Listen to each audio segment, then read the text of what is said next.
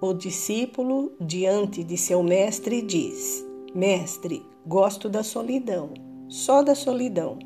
Não aceito o mundo como ele está. Tantas pessoas más. Isso me traz profunda tristeza.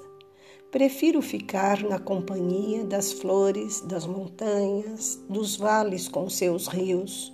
Tudo isso me faz imenso bem. O mestre lhe responde: Entendo seu modo de ver e sentir os fatos. Eu também me entristeço, mas penso que a solidão é benéfica em determinados momentos. Pense comigo, meu amado discípulo.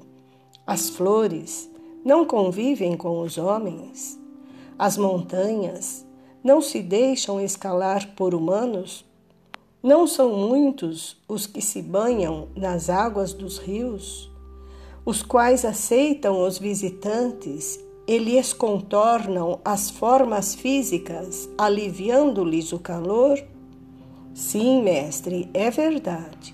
Então, meu filho, prefira ficar entre os homens, ensinando-os a amar com seus exemplos, e ao final do dia, busque a companhia dos bosques e águas refrescantes.